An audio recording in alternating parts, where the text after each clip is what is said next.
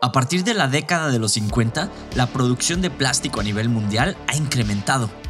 Gran parte de su popularidad se debe a los amplios usos que este tiene. Es un material ligero, resistente, transparente y con un bajo costo de producción. Desde que su consumo se popularizó, más de 8.3 billones de toneladas han sido producidas. En todo el mundo se utilizan un millón de botellas de plástico por minuto y 5 billones de bolsas plásticas desechables por año. La mayoría de los plásticos se fabrican a partir de derivados de petróleo, el gas natural o el carbón, los cuales son recursos contaminantes y no renovables. El plástico se ve fragmentado en trozos cada vez más diminutos que atraen y acumulan sustancias tóxicas. Esto es alarmante, cerca de un 60% de ese plástico termina en vertederos o en el medio ambiente. Tan solo 300 millones de bolsas de plástico van a dar al Océano Atlántico cada año. En la ciudad de Davao, en Filipinas, se encontró una ballena con 40 kilogramos de bolsas plásticas en su estómago.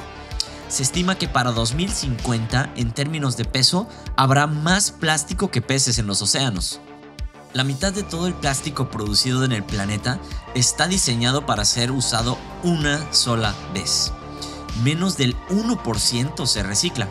En promedio, una bolsa de plástico se utiliza solo durante 12 minutos, mientras que el material del que están hechos puede tardar mil años en degradarse.